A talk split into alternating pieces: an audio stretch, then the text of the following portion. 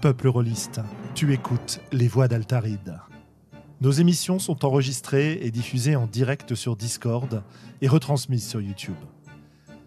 Tu peux venir participer à la discussion sur le chat, sur le serveur Discord, ou nous laisser des commentaires après les émissions.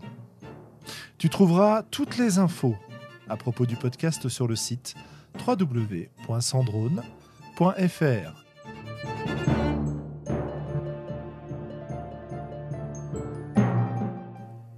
Bonne écoute.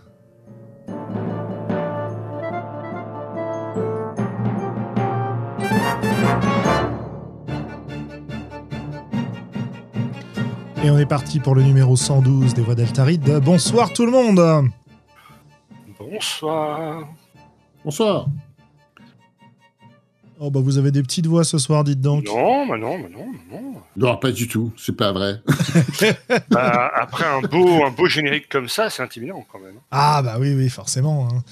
D'ailleurs, euh, tu fais bien de me le dire que je me remette en, en instant technique, que je me remette en détection de voix normale et pas en automatiquement activé tout le temps. Parce que si je me mets en, en micro activé tout le temps, je peux diffuser le générique. Si je mets en détection de voix, le, le moment où le générique est moins fort, ça coupe. Et donc c'est très désagréable. Voilà, c'était l'instant technique. Voilà, comme ça vous m'entendez un petit peu moins euh, faire des bruits étranges dans le micro, euh, indépendamment de, de ma volonté. Bien, bon, hop, on y est. Alors, quel est notre thème ce soir? Ah ah ah Notre thème ce Eh soir? oui. Plein de gens qui veulent savoir. Et ouais, il y a la foule est en délire. Ah mais non, je suis pas sur le bon truc d'effet. Ah, je me souviens plus où sont les applaudissements Oh et la foule en délire. Oh là là, je suis pas professionnel, vous m'excuserez. Euh, donc le thème de ce soir. Eh bien, écoutez, euh, salut sur, euh, sur Twitch, salut sur YouTube. J'ai un, un petit œil euh, sur les chats. On discute principalement sur Discord, hein, si vous voulez nous rejoindre, mais je vous vois, donc je peux essayer de vous répondre aussi et de, de lire vos commentaires si vous nous suivez en, di- en direct sur ces plateformes. Donc là, je dis un grand salut à Zangief77, voilà, qui nous regarde sur Twitch. Ah. Et ça me redonne envie de jouer à Street Fighter, évidemment, voilà, euh, mais le jeu de rôle, pas le jeu vidéo. Bien. Donc le thème du soir, pardon, si j'arrive à me concentrer deux minutes, le thème du soir, euh, on s'est demandé euh, comment on faisait pour aborder un nouveau jeu? Un jeu qu'on vient de recevoir, qui nous fait très envie, quand on a envie de changer de, routine, etc. Bref, comment en pratique on fait pour mettre en route un- une nouvelle partie d'un nouveau jeu? Parce que euh, on a beaucoup abordé euh, bah, plein de thèmes dans les voies d'Altarine, mais ça, on, l'a évoqué quand on a parlé de campagne, etc. Mais je sais pas si on a décrit la façon dont on faisait pour ça, et ça semble être porteur de discussions intéressantes.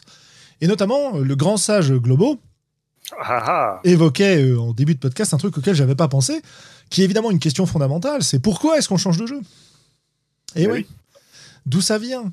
Et qu'est-ce qui se passe quand on change de jeu? Là, on rejoint mes, on rejoint mes intérêts, euh, on va dire, de, de, de prof, euh, de didacticien, etc. C'est-à-dire, euh, qu'est-ce qui se passe quand on change? Qu'est-ce qu'on emporte avec nous du jeu précédent? Et qu'est-ce qu'on va ajouter grâce au nouveau jeu, etc. etc. Enfin, il y a plein de choses à voir, quoi. Et donc, je Mm. pense qu'on on va pouvoir avoir une discussion fertile et peut-être même donner des conseils pratiques si on arrive jusque-là. euh, sur la façon dont on fait les choses. Par exemple, est-ce qu'on prépare des documents? Euh, Est-ce que préparer euh, une partie pour un jeu euh, nouveau euh, en ligne, c'est pareil que préparer une partie pour un jeu nouveau hors ligne etc., etc. Voilà un petit peu pour vous dire ce dont on va parler. Avant, si on se fait un petit tour de news, bah écoutez, j'ai eu le temps, incroyable, incroyable, j'ai eu le temps de faire du jeu de rôle depuis le dernier épisode. J'ai même fait, alors attention, hein, au total, j'ai dû faire au moins 5 parties. Mais alors, 3 en solo, hein. D'une demi-heure, euh, 45 minutes à chaque fois. Et mes deux en soirée avec un groupe, bon, en ligne évidemment, sur euh, du, euh, du Ambre, donc une vieille campagne, j'en ai peut-être déjà parlé ici, une vieille campagne qu'on est. euh, qu'on joue assez régulièrement avec une bande de, de- de- de copains de, de très longue date. Et euh, comme je le décrivais avant que l'émission commence euh, à mes deux compères, euh, c'est vraiment la partie euh, pantoufle, les pieds sous la table. Euh, on connaît l'univers, euh, on explore les nouveautés que le, le meneur de jeu, parce que en fait, c'est pas la première campagne d'ambre qu'on fait, mais à chaque fois qu'on en fait une, il y a une espèce de réinterprétation de la métaphysique d'ambre. et de la façon dont fonctionne le monde. C'est-à-dire, c'est pas, on n'est plus dans un, dans un contexte où il y a juste Marel, Logrus, si vous connaissez un peu oh, le- la saga des Princes d'Ambre, mais dans un truc beaucoup plus multipolaire. Et, comme je disais, à chaque fois qu'on joue, euh, on est un peu dans une nouvelle version du monde. Et c'est au moins la deuxième ou la troisième campagne qu'on fait. Et c'est euh, bien sympa, quoi. Donc on a nos habitudes, euh, on se connaît bien. Euh, je me suis rendu compte en en discutant tout à l'heure qu'il y avait un, truc très intéressant, c'est qu'on ne parle quasiment pas du pas hors jeu en fait. Tout, tout ce qu'on échange pendant la partie, c'est les personnages qui parlent en fait. Et c'est renforcé par le fait qu'on joue purement en vocal. On n'a pas de support physique du tout en dehors de la voix. En général, ça se passe sur Skype ou euh, en général, c'est sur Skype quoi.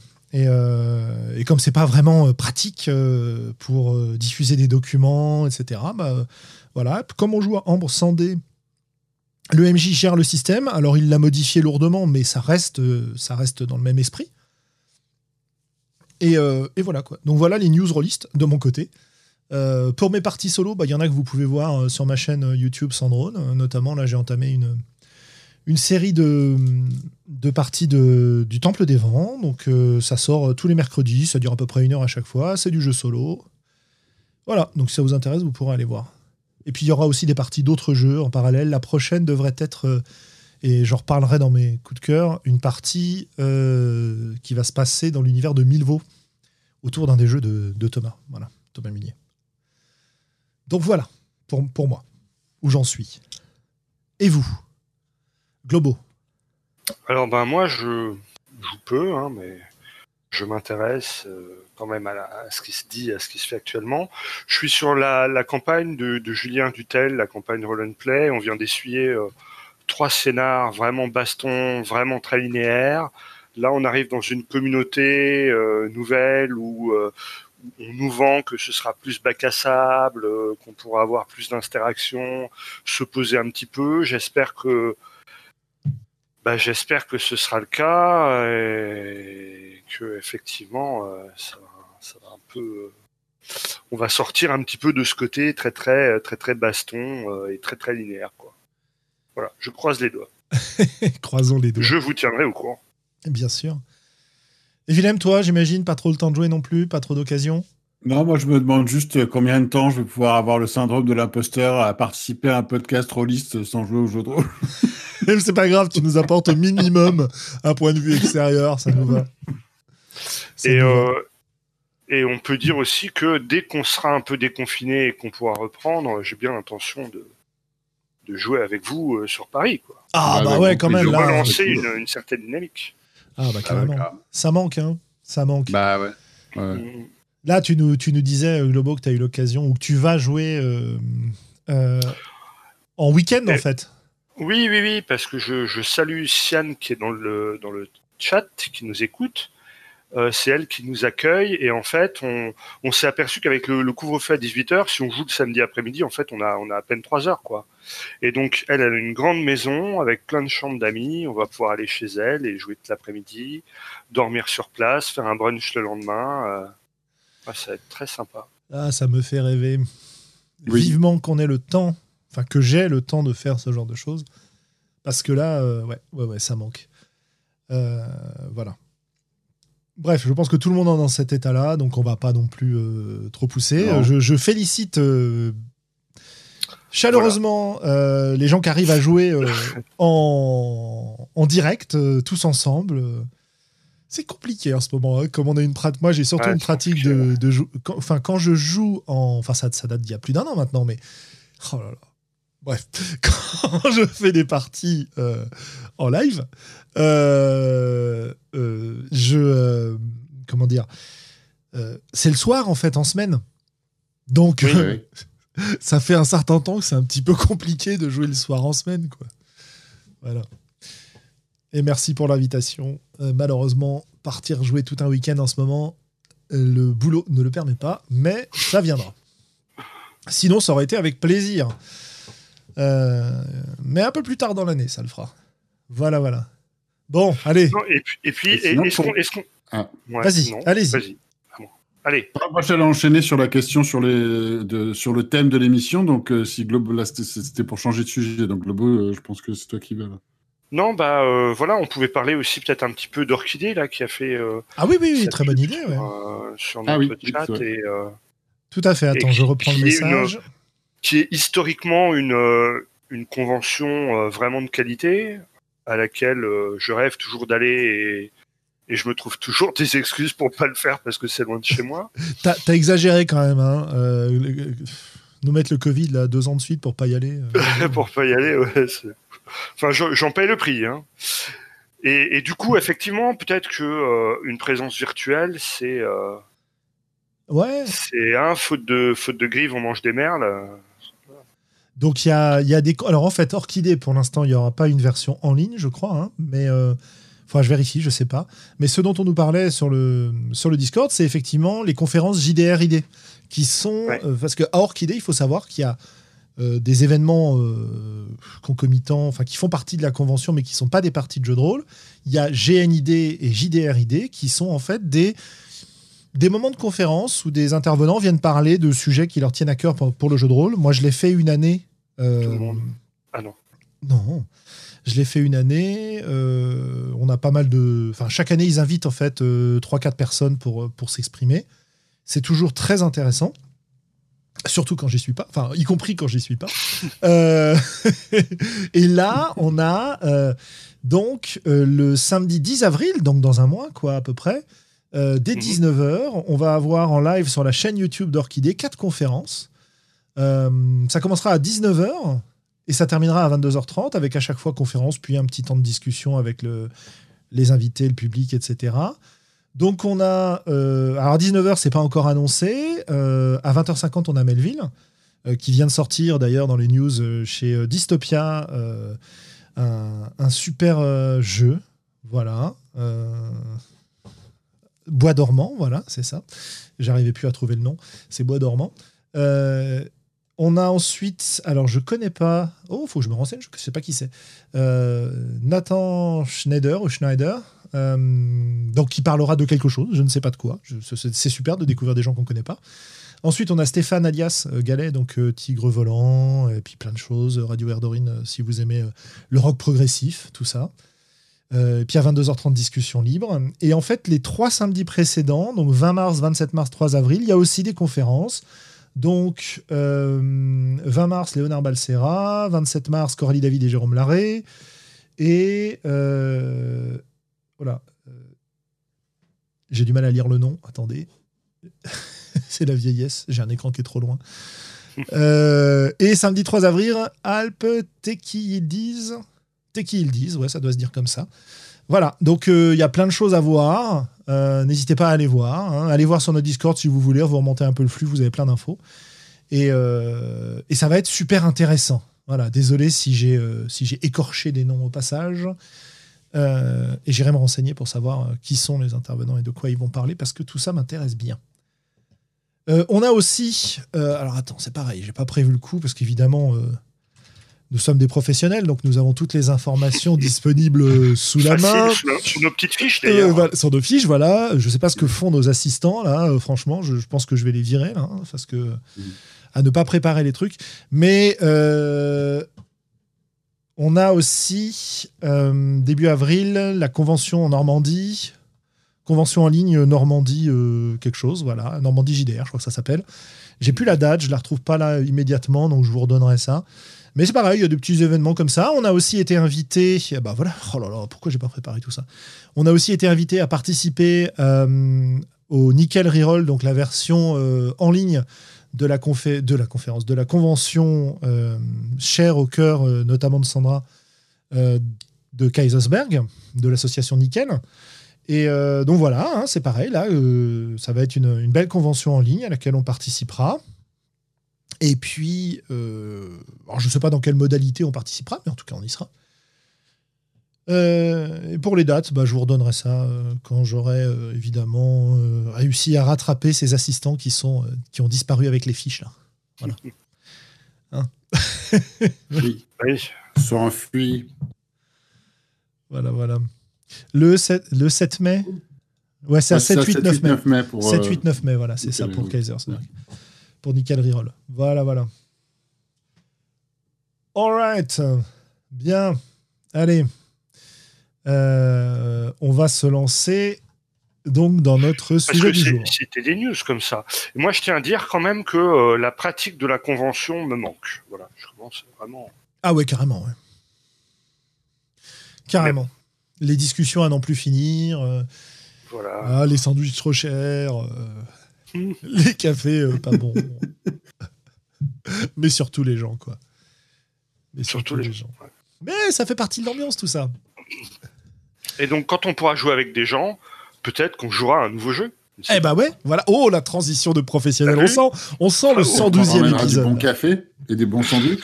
Avec des bons cafés. Voilà, on va faire une, convention spéciale, euh, confort. Convention, euh, ouais. Une convention pour vieux. Bah ouais. Non, pas pour vieux. Mais ça existe, tu sais, ça existe. Hein. Il y, a, le, fameux. Euh, il y a des conventions pour riches aussi. c'était. Ah. C'était. alors, je sais pas si. Il y a une convention qui s'appelle D&D in a Castle qui, euh, qui a été organisé, euh, bon, évidemment pas cette année, etc. Mais en gros, euh, bah, c'est Satine Phoenix qu'on avait rencontré quand elle était community manager de de D&D, qui avait participé à ça. Je crois pas qu'elle participait à l'organisation.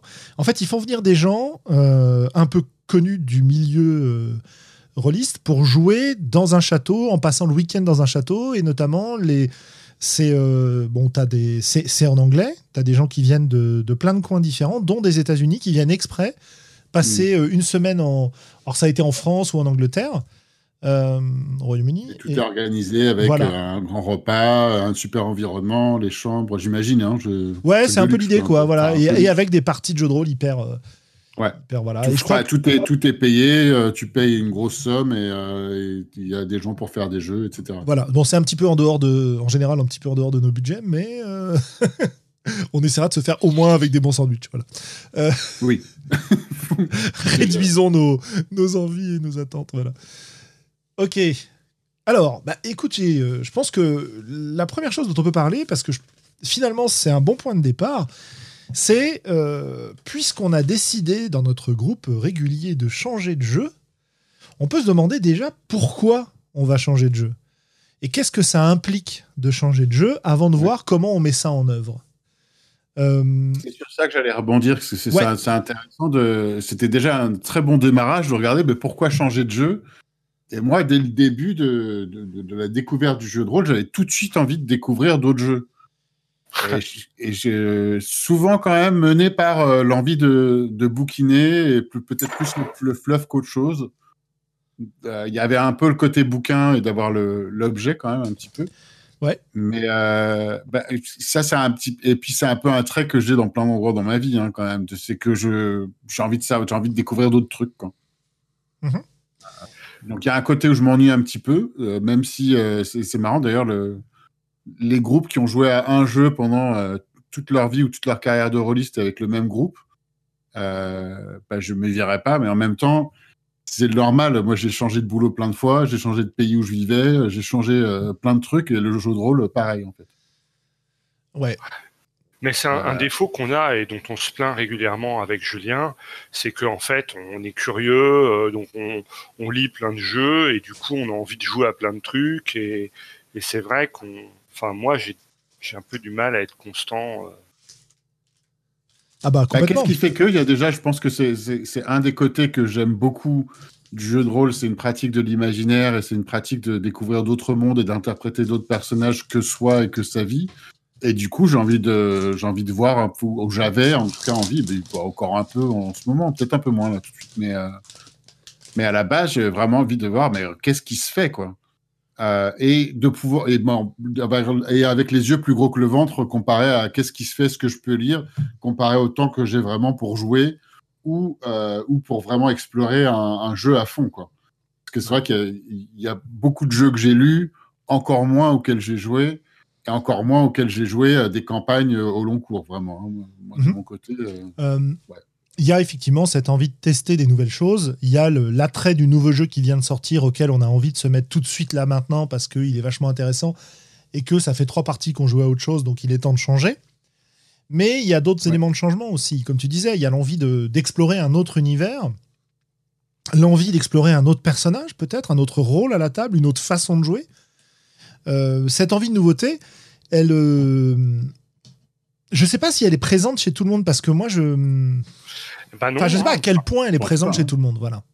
Je pense pas qu'elle soit présente chez tout le monde. Enfin, euh, Vraiment pas, ah, il y a aussi un, je ne sais pas si vous l'aviez posé avant qu'on démarre, mais euh, juste, je, le mets en apostrophe, c'est pas pour tout, enfin, en apostrophe pour plus tard. Ouais. Je pense qu'il y a une matière de changement qui vaudra le coup d'être discutée, qui est si on démarre en tant que joueur, le moment où on aura envie de devenir meneur de jeu euh, est-ce qu'on change de jeu ou est-ce qu'on passe à une autre pratique pour ça aussi, peut-être? Ok, très bien. On, verra euh, comment on va aborder ça, mais ça me paraît intéressant aussi. Euh, hmm, donc, Lobo, tu disais, tu penses que toi, non, non, c'est pas, pas un trait partagé par tout le monde, loin de là? Ah non, non, non, moi je connais des gens qui jouent encore à Donjons et Dragons, à DD, première édition, depuis 30 ans, euh, qui en sont très satisfaits, qui voient vraiment pas pourquoi ils joueraient à autre chose, puisqu'en fait, ceux, avec, avec cette édition-là, ils arrivent à peu près à faire euh, euh toutes les parties qui les satisfont. Et euh, mhm. voilà, moi j'ai des copains de la première heure euh, qui restent euh, très attachés à à cette pratique-là, quoi. Hein, ah bah, Alors, euh, quand tu leur parles d'autres trucs, ils te disent oui, bon, d'accord, mais euh, mais ils n'ont pas envie forcément de... de jouer à autre chose, quoi. S'il n'y avait, pas, y avait pas euh, assez de gens comme nous qui, qui veulent essayer d'autres jeux, il n'y aurait pas de marché pour le jeu. ah bah, non, mais détrompe-toi, parce qu'il y a, y a, plein de gens qui aiment le fluff et qui achètent, du, qui achètent du jeu de rôle juste pour la collectionnite, parce que les ah bouquins. Ah j'en fais partie, hein, je dirais. Hein, voilà. Des, gens qui achètent des nouveaux jeux parce qu'en fait, euh, euh, c'est le fluff qui leur plaît. Quoi. À la limite, tu pourrais même leur garder les mêmes règles euh, du moment que tu changes le fluff. Ils sont contents. Ou l'inverse, le même fluff, mais des règles différentes aussi.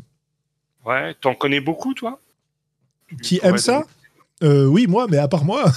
ah oui, c'est au moins un. Euh, euh, moi, à force de discuter avec vous, j'ai commencé à être moins intéressé par le, fluff et un peu plus par les règles. Et, mais c'est pas que ça. Hein. Il y a eu aussi, il y a eu un moment donné où je, faisais pas mal de Kickstarter et puis je me dit non, mais en fait, je suis pas en train de lire plein de trucs. Et c'est marrant parce que j'ai toujours l'idée que j'ai beaucoup plus de jeux que j'en ai lu.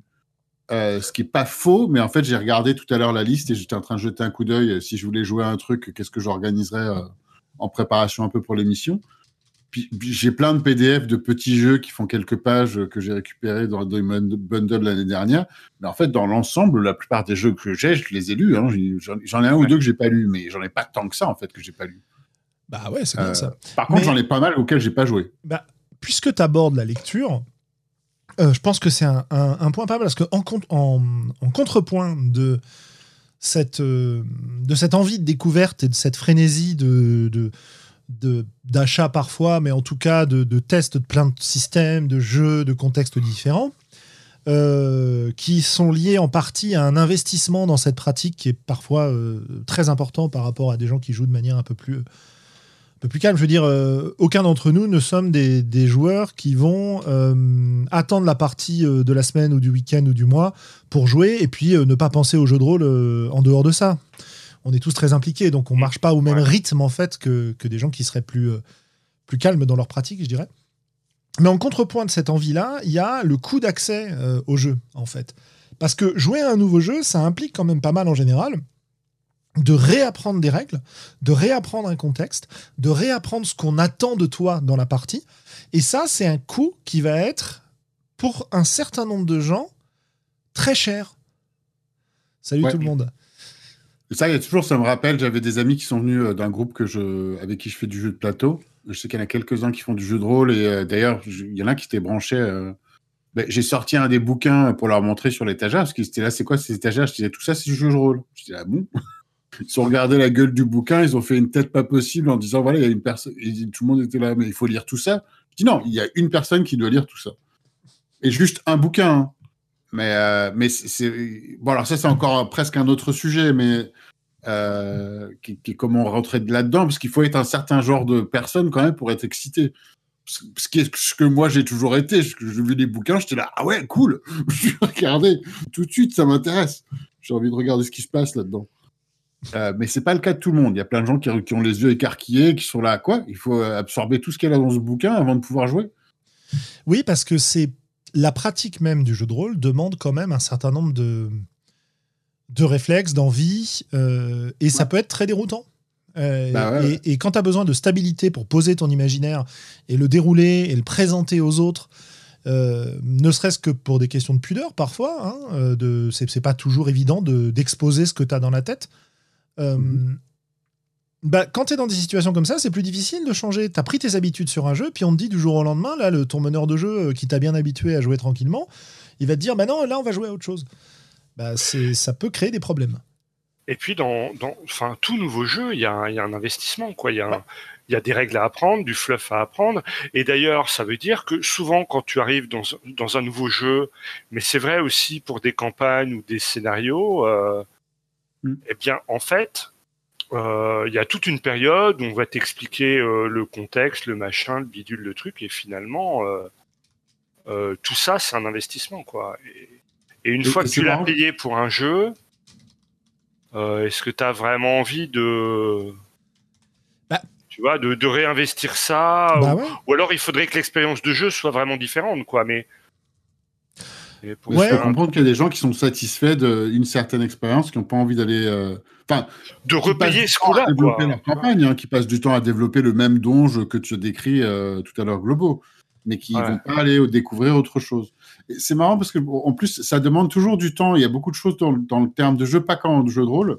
Parce que je parlais des amis avec qui je fais du jeu de plateau, et, j'ai aussi réalisé en faisant un petit peu plus de jeux de plateau sur l'année dernière, enfin, avant le. Enfin, si, un petit peu quand même avant, avant octobre. Euh, les, euh,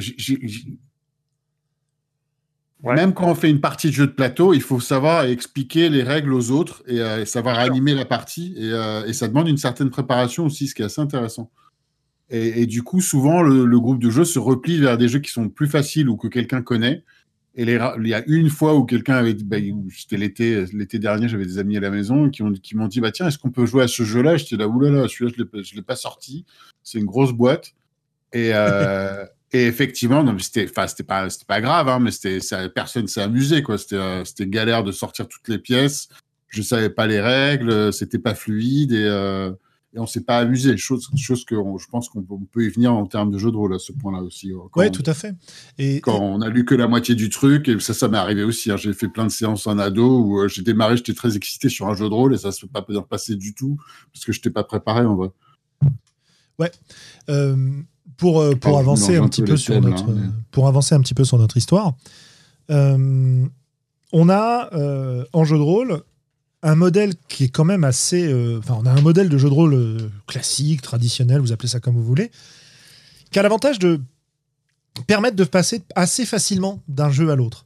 Une fois que tu as compris que quand tu fais, quand tu veux faire agir ton personnage, tu as un jet de compétences à faire, que dans un jeu c'est un dé 20 sous ta compétence, mais que dans l'autre c'est un dé de pourcentage et tout, c'est pas c'est pas un changement conceptuel important. Donc passer d'un jeu à un autre en utilisant ce qu'on a déjà appris sur les autres jeux, euh, c'est une difficulté parce qu'on réapplique dans un contexte différent, mais c'est un coût d'accès qui est moindre quand on a déjà joué à plusieurs jeux en fait.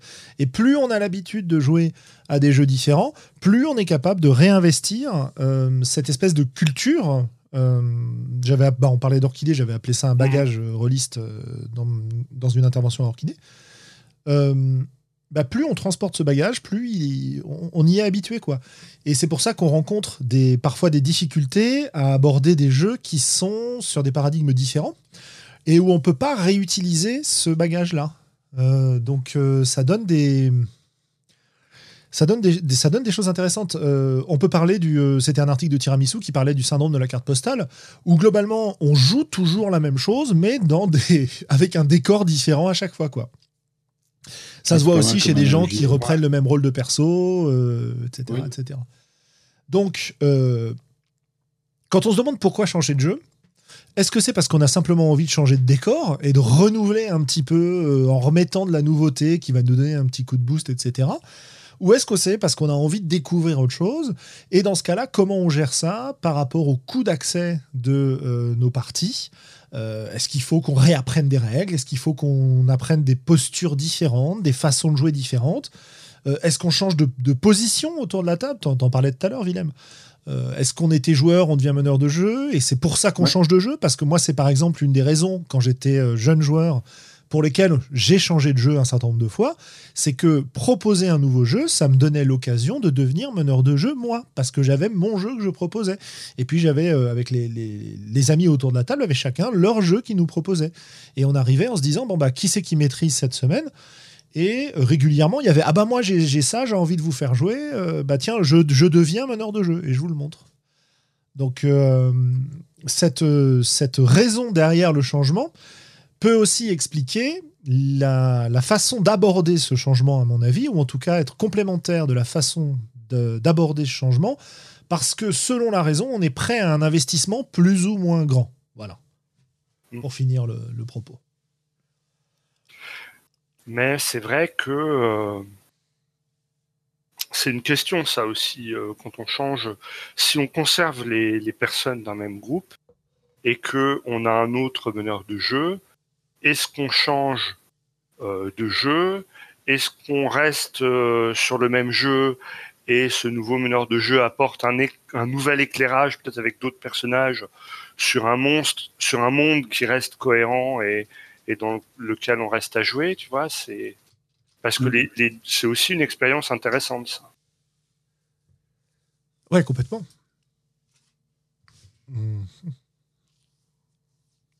Donc, euh,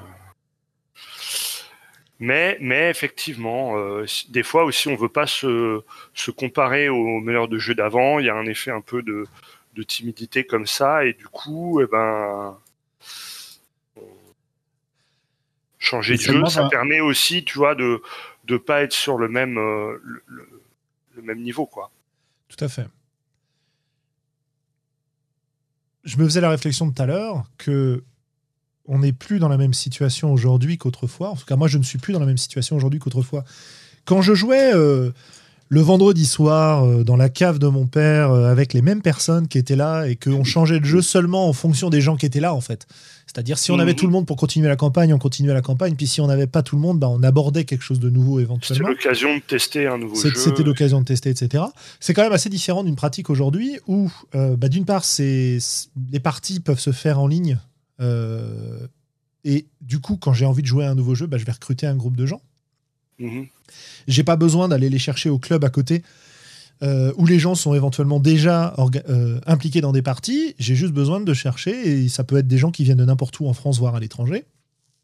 Et il y a, alors selon le type de jeu, selon les horaires, etc., c'est plus ou moins compliqué à organiser, mais disons que moi, ça m'a vraiment fait passer dans un réflexe de, c'est plus discutons avec le groupe habituel d'à quoi on veut jouer. C'est j'ai envie de jouer à ça, je propose à X personnes et parmi les X, on va bien trouver suffisamment de monde pour commencer une partie. Tu vois?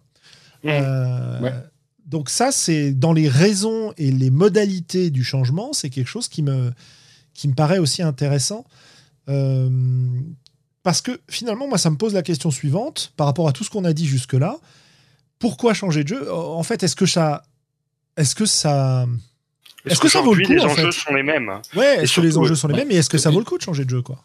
Ça change aussi quand même. Le... Alors, c'est un peu l'argument de, de, de enfin, le, truc de vieux briscard, mais c'est vrai que quand on avait soit en club, soit des amis, soit euh, comme chez toi, quand, euh, comme tu disais. Quand on avait des amis, ouais. ouais, non mais je non mais sont des des vrais des amis qu'on pouvait voir désolé, désolé. un groupe d'amis non mais c'est vrai il y a aussi depuis que je suis rentré à Paris euh, quand je regarde, le, alors il y a le, ça, ça demande plus d'énergie, mais quand, quand je suis rentré euh, fin 2019, hein, donc j'étais super motivé pour faire ma campagne Invisible Sun, donc dont j'ai déjà parlé pas mal de fois, mais j'ai mis beaucoup d'énergie pour recruter du monde pour la faire en personne. C'est-à-dire, j'ai posté plein de messages sur plusieurs sites pour trouver du monde. J'en ai parlé à, à, tous les gens que je connaissais. J'en ai parlé à des gens dans un bar. J'ai rencontré plusieurs personnes potentielles pour, euh, pour jouer ça demande parce que j'avais pas, entre autres, hein, j'avais pas le cercle euh, fini avec tous les gens. Euh, voulaient. encore, encore, j'avais déjà la moitié parce qu'il y avait Sandra et toi, Julien, qui voulaient jouer, qui vouliez jouer. C'était sûr, ça déjà. Mm-hmm. Euh, mais, mais, et ça, c'est des choses qui sont en partie dû à euh, bon le fait que j'étais parti de Paris depuis longtemps et puis je suis revenu mais il y a aussi l'âge hein. il y a aussi euh, les gens que je connaissais avant soit ils faisaient plus de jeux de rôle soit ils sont loin soit ils ont des enfants soit ils sont occupés par le boulot on n'a pas les mêmes horaires euh, etc donc ça ça joue et donc, quand je regarde l'énergie que je, peux le faire. Alors, par contre, comme tu viens de le dire très bien, Julien, tu, je pourrais facilement proposer une partie en ligne. Mais là, dernièrement, j'avais plus envie de. Bon, alors, il y a les complexités, couvre-feu, etc. Justement, de me sentir un peu plus dans le genre, euh, comme tu l'as décrit, Julien, avec la partie d'ambre, d'avoir envie d'être le joueur et de faire un peu pantoufle. J'aimerais bien que quelqu'un d'autre dépense l'énergie et puis moi, je fais juste le joueur. je suis content d'incarner mon personnage. Euh, mhm. En fait, j'ai l'impression d'avoir répété un peu tous les points qui étaient déjà dit. Oui, mais c'est pas grave, on va avancer, t'inquiète pas, parce que finalement, tous ces éléments qu'on est en train de lister, d'aborder, de, euh, ça, me, ça me renvoie à la, au constat suivant. Je veux commencer un, un nouveau jeu. Et eh ben, la façon dont je vais m'y prendre va dépendre dans, dans de l'état duquel je pars. Est-ce que, et du jeu que je vise, est-ce que j'ai un groupe régulier qui est prêt à tester des trucs? Est-ce que je vais devoir recruter des gens? Bon, ça, c'est la constitution de la table, c'est pas trop ce dont on va parler ce soir, mais ça joue. Euh, et, et est-ce que le jeu auquel je vais jouer euh, est un jeu qui est ressemblant à ce que j'ai déjà fait? Ou est-ce que le jeu auquel je vais jouer est dans un, dans un paradigme très différent C'est-à-dire, est-ce que dans les parties d'avant, on a joué à Donjon et que finalement, le fait de jouer à Pathfinder maintenant, euh, ou une nouvelle édition de Donjon, ou Warhammer, ou euh, à peu près n'importe quel jeu du même genre, va être très différent? Ou est-ce que je peux réinvestir euh, mes réflexes, mes envies, euh, etc. Simplement, il faudra que. Est-ce que j'ai une culture commune par rapport à, ce, à l'univers dans lequel je vais jouer? Bah, C'est pas la même chose de se dire on va jouer dans l'univers du dernier super jeu. Allez, je sais pas, au moment où c'est sorti, on va jouer dans, euh, dans Agone. alors que je suis le seul en tant que meneur de jeu à avoir lu les bouquins, et y compris les romans. Ou est-ce qu'on va jouer dans Star Wars et que tout le monde a vu la dernière série Star Wars et qu'on va jouer dans le contexte du Mandalorien, etc c'est pas la même posture non plus, quoi. Est-ce que euh, on joue avec un meneur de jeu, un scénario euh, et des gens qui suivent le scénario en apportant euh, les actions de leur personnage et en explorant le scénario, ou est-ce que au contraire on va partir en mode bac à sable, voire sans MJ, etc. Et je pense que dans toutes ces dispositions là, il y a des choses qu'il faut sur lesquelles il faut, enfin desquelles il faut partir sur ensuite la façon dont on va pouvoir aborder ce nouveau jeu. Voilà. je sais pas ce que vous en pensez. Ouais, tout à fait. Ce, qui est rigolo quand je. Pardon, vas-y, Globo. Non, non, non, non, non, j'apportais rien de plus. J'opinais du bonnet. J'allais dire, c'est super rigolo parce que tu, comme tu, découpes et comme tu le fais si bien dans les épisodes, Julien, euh, tous les éléments auxquels il faut réfléchir et qu'on va aborder. Et en écoutant, je me disais, c'est rigolo parce que par contre, même si j'ai dit avant que là, j'ai peut-être pas envie que ça demande, ça peut demander beaucoup d'énergie de vouloir se mettre à un nouveau jeu je sais en même temps que si je lis un truc et que j'ai envie et que euh, je suis excité à l'idée de jouer à ce jeu, euh, je vais scanner le machin, je vais commencer à organiser une partie, je vais essayer de rameuter des gens et je vais le faire euh, très mal préparé en général, en essayant de, de, compter sur le fait que l'enthousiasme va remplacer la préparation, en gros. Ah ouais. je crois. L'enthousiasme qui remplace la préparation, moi ça c'est un truc que j'ai vécu 60 000 fois où j'ai un, un, nouveau jeu euh, que je viens d'acheter euh, à la boutique euh, dans la semaine. Le vendredi soir arrive, il y a machin qui est pas là, donc on va jouer à un nouveau jeu. Oh bah tiens, j'ai acheté ça cette semaine, j'ai lu trois pages, bon on va pouvoir jouer. Hein. Et c'est rigolo parce qu'évidemment, les trois quarts du temps, l'enthousiasme, en fait, ne remplace pas vraiment la préparation. non, ça dépend. Puis j'ai pas bien lu le système, mais on, pourra toujours y jouer avec les règles du Monopoly, de toute façon. Bah ouais, non mais attendez, sans, sans enfin, pour compléter la caricature, mine de rien, euh, c'est une situation qui était dans les années 90-2000 euh, quand même pas mal possible parce que les jeux ressemblaient beaucoup quoi. et comme on était et en plus ce qui allait accentuer le truc, c'était qu'on était dans des jeux à clan beaucoup euh, et donc ou à classe de perso quoi. Et donc en fait, t'avais juste besoin de lire ta fiche de clan, de machin, et tu pouvais partir à jouer, quoi. Il n'y avait pas de souci. Bon, après, euh, évidemment, euh, t'allais pas dans les profondeurs du jeu, parfois tu faisais n'importe quoi, y compris sur les règles, mais c'était faisable grâce à cette espèce de bagage et de contexte commun, quoi. Euh, c'est vrai que c'est très important de, sur le contexte commun. Ouais. non, non, il n'y a pas de souci. ce qui veut dire que lorsque l'on va se, se pencher sur un nouveau jeu, euh, peut-être que la première chose dont on peut parler, c'est de la nécessité dans ces cas-là d'avoir quelqu'un qui euh, bah, se tape l'investissement de lire le jeu. Et euh, ce qui m'intéresse, ce que je voudrais vous demander à propos de ça, c'est quand on commence à lire un jeu, euh, bah, je sais pas, comment vous faites ça, combien de temps euh, ça vous Bah, prend, justement- euh, etc. etc. J'étais quoi. justement en train de commencer à penser à ça parce que vu que j'étais en train de regarder mes PDF avant l'enregistrement et que j'en ai ouvert plein et j'ai commencé à scanner. Et du coup, c'est assez intéressant de voir ce que je recherche parce que quand je scanne un jeu, euh, là, comme j'ai fait, alors exemple, il y a un truc qui m'a mystifié. Je suis resté beaucoup plus longtemps sur celui-là que sur d'autres. Alors, je crois que je regarde le, bah, la mise en page. Et en fait, ce que je cherche maintenant, je ne sais pas si c'est ce que je cherchais avant, c'est euh, ce en scannant le jeu, j'essaye de regarder vers le début ou quelque part où ça explique le euh, quelle est la proposition du jeu, quoi. Qu'est-ce qu'on joue dans ce jeu, tu vois? Ouais. Euh, et j'en ai ouvert un que j'ai récupéré qui s'appelle Troika, je sais pas si ça vous dit quelque chose. Ouais, ouais, tout à fait. ouais. Ouais, ouais. Euh, et alors là, par contre, j'ai pas du tout compris ce que c'était. Et il y a des pages et des pages de description de personnages. Euh, mais euh, à part qu'au début, c'est écrit que euh, on est dans un jeu de science fantasy où les gens euh, traversent des por- portails, sont dans des labyrinthes non euclidiens. Euh, c'est tout. Il n'y a rien d'autre d'expliqué. Après, on passe à une description de personnage sur 100 pages, un bestiaire, et puis voilà. Et je sais, mais en fait, il y a, où est-ce qu'ils expliquent c'est quoi le, un labyrinthe non euclidien dans lequel on joue? Je comprends pas. Et alors, dans ces cas-là, donc- comment, comment tu t'y prends? Ben, alors là, euh, là, j'ai dans cet exemple-là, j'ai été presque jusqu'à la fin. J'ai dit, bah, je comprends rien, je referme le jeu, je vais aller en chercher un autre. Ok, bah écoute, c'est une solution. Hein. Ah non, mais je, je mais je comprends pas. euh, Qu'est-ce que tu veux que je joue? Les, les, les, euh, les illustrations ont l'air intéressantes. Il y, a des il y a des tables et euh, manifestement des, des descriptions de classes de personnages qui ont l'air intéressantes. Mais je mais je comprends pas quel, comment tu veux que je que je, je crée cette proposition de jeu et si c'est à moi de tout faire, pourquoi est-ce que je suivrais tes règles quoi? Du coup, euh, moi ça bah me là ça ça m'emporte pas et je suis là bon, je sais pas ce que c'est que ce truc, euh, je referme. Je- J'en ai ouvert un autre. Ok. Euh, Euh, donc, je, mais déjà, ce que je recherche, je pense à la base, c'est des mots-clés pour voir d'abord, est-ce que ça rentre dans un cadre que tu as décrit, qui est un cadre, euh, on va dire, je sais pas si c'est classique ou traditionnel de jeu de rôle, pour que, pour que je puisse le classifier ou le, caser contre des trucs que je connais déjà. Alors, quelle est la proposition de jeu? C'est quoi le genre d'univers? Quel genre de personnage est-ce qu'on y joue? Et, et en gros, c'est quoi le système de règles quoi? Euh, Ou alors, est-ce que c'est quelque chose qui ne correspond pas à ces cases-là? Et à ce moment-là, il faudra peut-être que je le lise un petit peu plus doucement et que j'essaye de comprendre. Ah, ok, c'est pas du tout le même modèle. euh, dans quoi est-ce que ça s'inscrit? Est-ce que ça s'inscrit dans un truc que je connais déjà ou pas du tout? Euh, Et auquel cas, est-ce que j'ai envie de, de, de commencer à appréhender un truc que je connais pas tout de suite là? Qui peut être. alors là, par contre, si c'est envie ou pas envie, j'en sais rien. Ça va, sur quoi c'est basé Ça dépend Ouais. de quelle humeur je suis. quoi. C'est ça. Globo, Moi- de ton moi- côté, ouais. Alors moi, en fait, euh, je pars.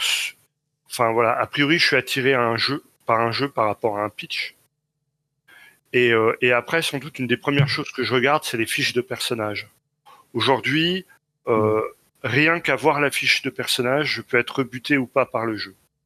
C'est-à-dire quand je commence à voir une fiche de personnage avec plein de caractéristiques, des compétences dans tous les sens, des machins, des trucs, euh, Ouais. généralement ça me Pareil.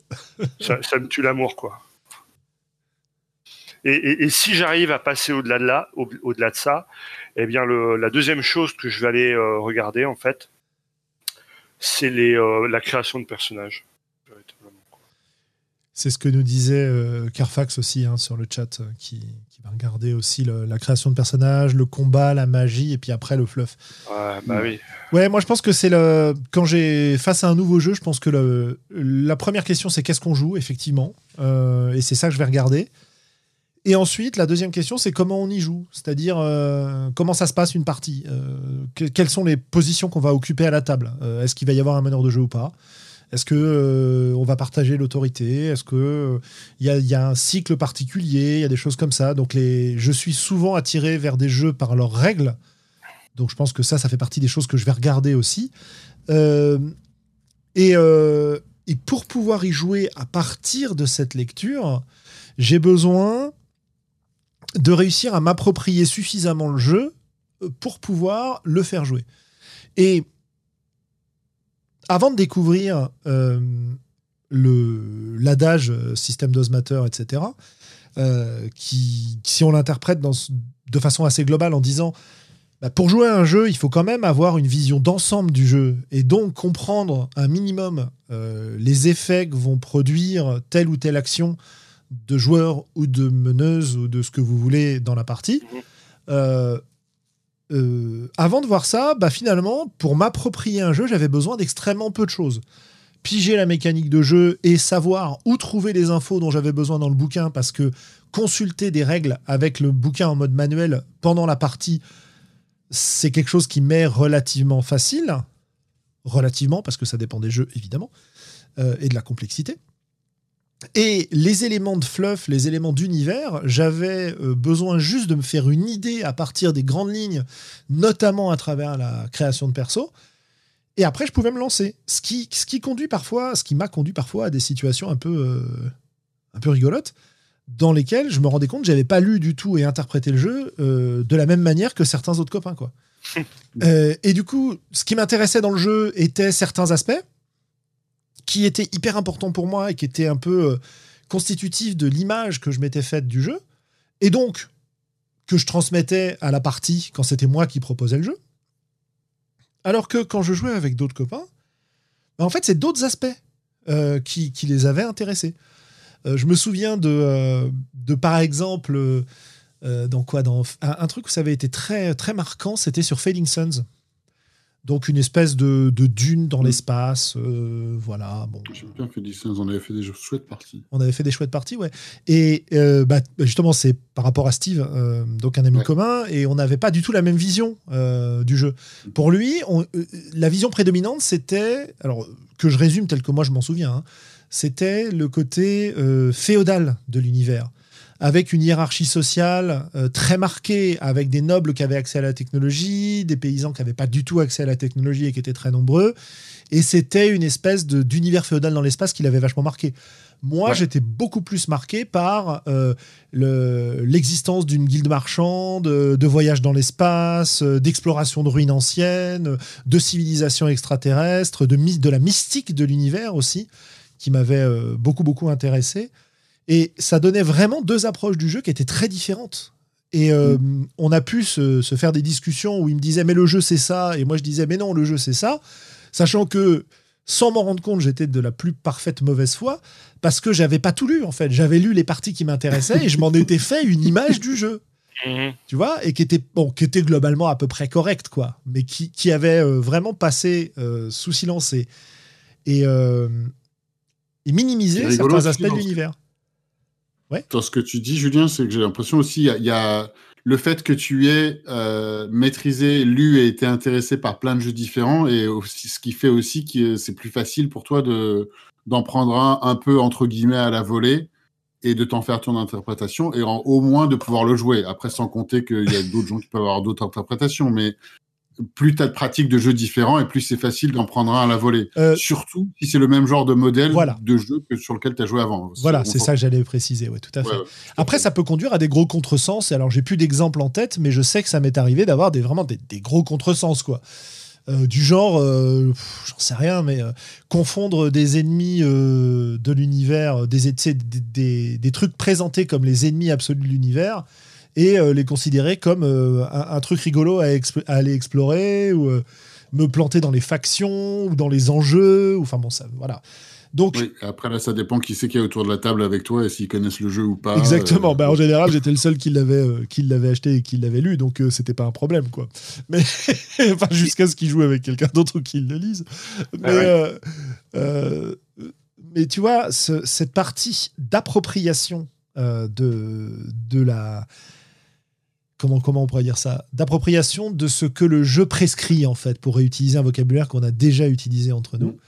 Euh, cette appropriation du jeu, du jeu tel qu'il est prescrit par le bouquin euh, est plus ou moins importante selon le paradigme dans lequel tu joues. C'est-à-dire que si tu es sur des jeux très différents des autres et que tu lis que la moitié, bah, la plupart du temps, ton expérience, elle va, elle va tomber à l'eau parce que c'est des jeux qui euh, nécessitent de mettre en place des interactions qui sont très différentes de celles dont tu as l'habitude. Voilà. Euh, Ouais. Même si globalement autour d'une table on s'arrange pour, euh, pour euh, bricoler, pour compenser, pour utiliser le terme de Frédéric Sintès, oui. et faire en sorte que la partie marche quand même. D'accord? Euh, donc, euh, donc voilà. Euh, et il y a un côté indulgence de la- du groupe. On a, on a mentionné un petit peu le groupe tout à l'heure, hein, mais ça rappelle aussi encore que euh, bah, on va, on va peut-être être plus à même ou enclin ou à se lancer sur euh, des nouveaux jeux si on sait qu'on a des joueurs qui vont être indulgents avec euh, c'est la première fois qu'on est en train de faire cette partie-là euh, ou ce jeu-là et que c'est un nouveau jeu et à quoi ça ressemble? Alors que peut-être, j'en sais rien, si on se pointe dans un club de jeu de rôle, même si on a l'habitude du club, mais on ne sait pas qui c'est qui va jouer avec nous, c'est peut-être un petit peu plus euh, intimidant de, jeu, de, se, de s'adonner à un tout nouveau jeu, peut-être. peut-être. Euh, Après, ouais, une vas-y, autre expérience qui est rigolote, c'est euh, sur des jeux, euh, on va dire, préforgiens, euh, qu'on pourrait considérer comme dysfonctionnels du point de vue de la théorie de la forge, qui sont en fait des jeux qui laissent à l'interprétation du meneur et de la table une grande liberté. Eh bien, quelquefois, jouer au même jeu, mais avec un groupe de gens avec qui tu n'avais vraiment pas de contact avant, et tu peux te retrouver avec des expériences assez différentes, en fait, de, de, de celles euh, que tu as d'habitude avec ce jeu-là, ou de, en tout cas, ça peut vraiment troubler tes attentes aussi. Mhm, tout à fait. C'est- pas un autre jeu, et pourtant, bah, euh, justement, toutes les règles de maison qui ont été mises en place pour compenser, et la, la manière dont les gens ont lu et interprété les, euh, les règles, le fluff, tout ça, tout ça, eh bien, ça donne presque un autre jeu. Oui, complètement. ouais. En tout cas, ça donne une autre instance du jeu, quoi. Voilà. Euh, ouais, ouais, tout à fait. Euh, et, et du coup, ce qui est intéressant aussi, c'est de voir que dans cette appropriation des jeux, qui à mon avis est nécessaire pour passer du jeu du bouquin au jeu à la table, euh, il y a plein de stratégies différentes qui sont employées. Euh, par exemple, Sandra nous a Mhm. dit plusieurs fois que quand elle abordait un nouveau jeu, ce qu'elle aimait bien faire et ce qui lui paraissait nécessaire, c'était de se faire des, des, des fiches de résumé, en fait. Notamment au niveau règles. Euh, se réarranger les règles sur une ou deux pages pour pouvoir justement se les approprier, les utiliser pendant la partie. Euh, Mhm. J'ai connu aussi des gens qui faisaient ça euh, pour, euh, sous forme de, euh, de fiches, mais euh, de fiches de factions, par exemple, qui réorganisaient leurs factions comme ça pour les avoir sous les yeux, euh, qui prenaient des notes, qui anno- Et alors, certes, attention, euh, attention je, je, je vous préviens, je vais, je vais parler de, de criminels qui euh, vont euh, carrément euh, stabiloter et écrire dans leur bouquin de règles pour, pour, pour en fait apprendre le jeu, mettre des post-it, mettre des, des- des petits signets, des machins, etc. Il y a des gens qui, qui vont très loin du point de vue de, du sérieux de l'appropriation en essayant vraiment de d'intégrer au maximum. Et je pense que euh, ça vaut pour les nouveaux jeux, ça vaut pour les scénarios, etc. hein, évidemment, ça vaut pour En, euh, en tout parlant support de- écrit. d'appropriation de, de ce point de vue-là, j'ai j'ai un, j'ai un blog post ouvert sur. Alors, j'ai, je me suis, j'ai j'ai pris un nouveau euh, programme de productivité qui s'appelle Rome euh, l'année dernière. Et, euh, et du coup, j'ai commencé à me renseigner sur des trucs de productivité. Et euh, il y a- j'ai tout un post de quelqu'un qui utilise ce, ce programme pour ses parties de, jeu- de donge. Et euh, du Zettelkasten. Vous avez déjà entendu parler de ce truc, Zettelkasten? Ça me dit rien du tout. Non. Bah, c'est un système de, c'est un système, un mec qui s'appelle, qui s'appelle Zettelkasten, je crois, je sais plus quand, c'est début du XXe siècle, je crois, je sais plus quand c'est ce qu'il est, je sais plus, bon, c'est pas grave.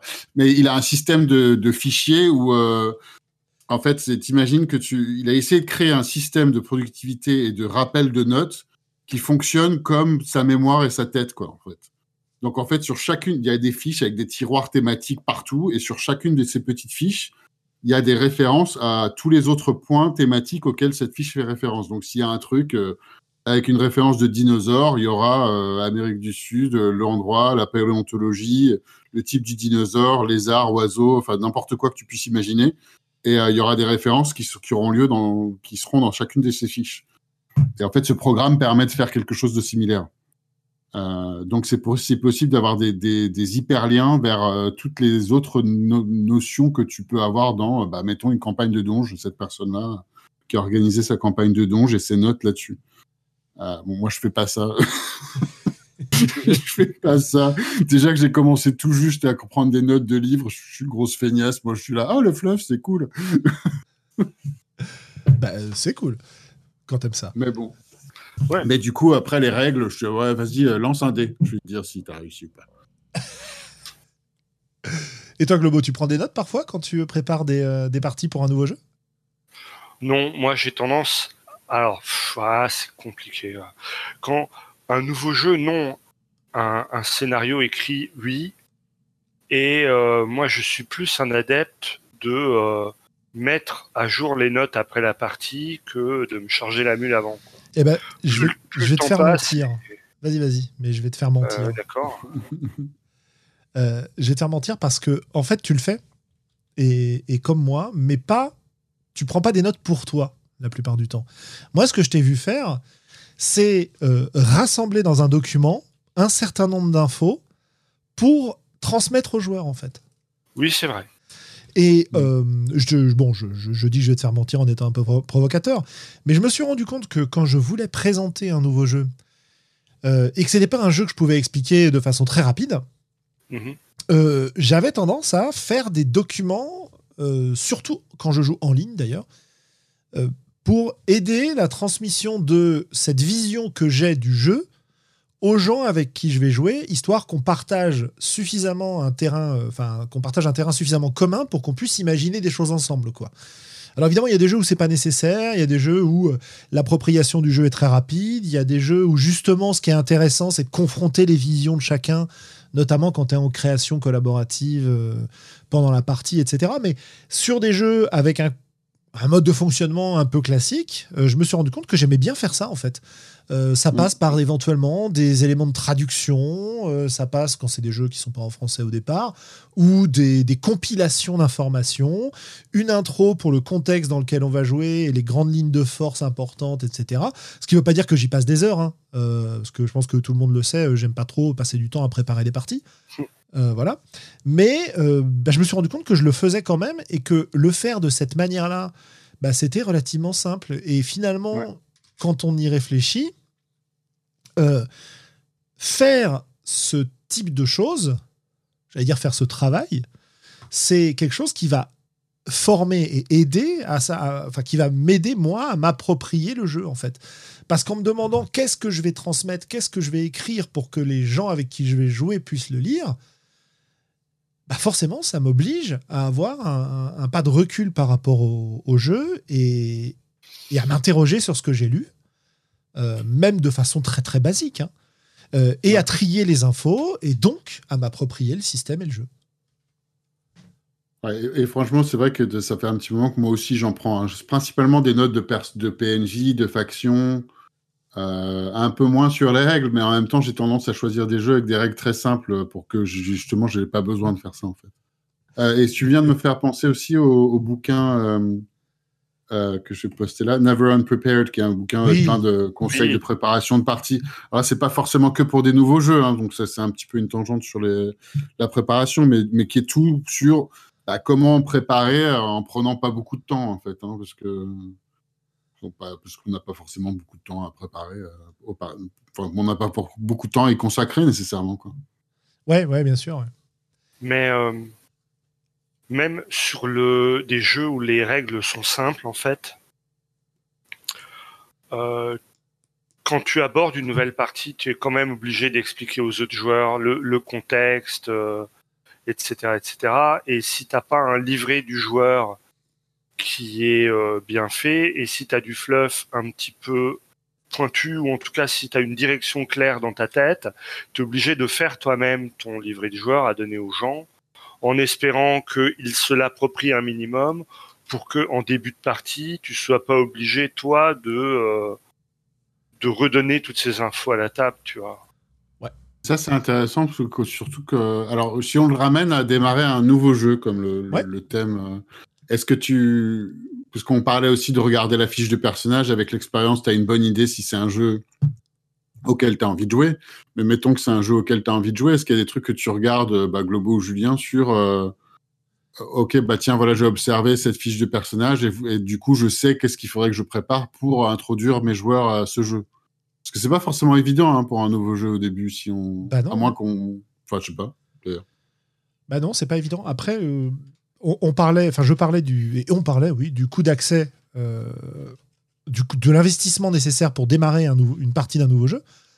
Euh, bah, évidemment, c'est quelque chose qui est très différent en fonction du contexte, quoi, comme, euh, comme on l'évoquait tout à l'heure. Ça dépend du, évidemment, ça dépend du style de jeu. Il y a toute la mouvance de, vers des jeux qui sont beaucoup plus faciles à mettre en place pour qu'on n'ait pas ce genre de questionnement. Quoi. Donc, bah un, truc qui est PBTA, il y aura très peu de. Euh, enfin, c'est pour ça. Hein. À condition que tu aies déjà joué et que tu aies compris comment ça marchait. Enfin, en tout cas, que tu te sois fait une image de comment ça marchait. Je veux pas dire. Oui, oui, c'est vrai. Oui, oui, tout à fait. Euh, tant, que tu t'es pas fait d'image de comment ça marche, euh, bah, on, en parlait l'autre jour avec, dans un podcast là, avec Globo, quand on évoquait les, les, premières parties d'Apocalypse World et de Dungeon World Fête.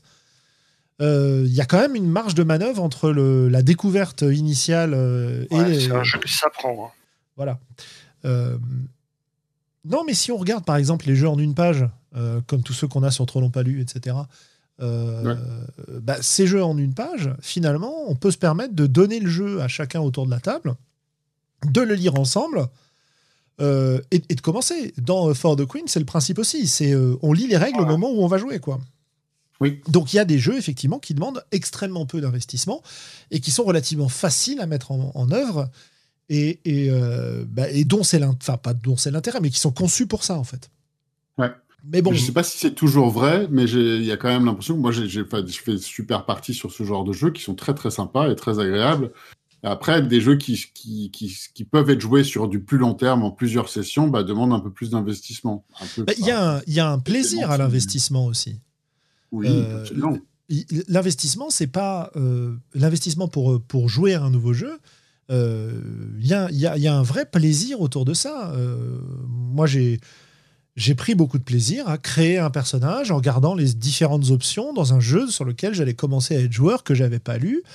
Euh, et oui, ça prenait du temps de faire un perso, mais, j'ai pris plaisir à ce genre de choses. Bon, il y a des fois où ça m'a emmerdé, mais on est vraiment dans dans une multitude de cas différents, quoi. Euh, avec des degrés de préparation et donc des degrés de présentation du jeu très, très différents. Quoi. Euh, et ce qui est. Enfin, et moi, ce qui me. Ce qui m'interpelle dans cette histoire, euh, c'est de voir comment on peut faire et comment chacun en fait pour se faciliter la vie dans ces cas-là. Et je pense que le fait de faire des fiches à destination des joueurs, moi, c'est un moyen que j'ai de contourner l'impression d'être en train de me prendre des notes et de galérer sur un jeu pour pouvoir le faire jouer. Mhm. Euh, parce que, en passant dans l'explication et dans la préparation de ces petits éléments, je suis déjà en train de jouer, quelque part. Et donc, ça me rend les choses plus faciles. Et ça, parce que ça, pour moi, c'est un, domaine dans lequel, euh, en fait, de jouer en ligne, ou alors en tout cas des outils sur l'ordinateur, ont facilité les choses.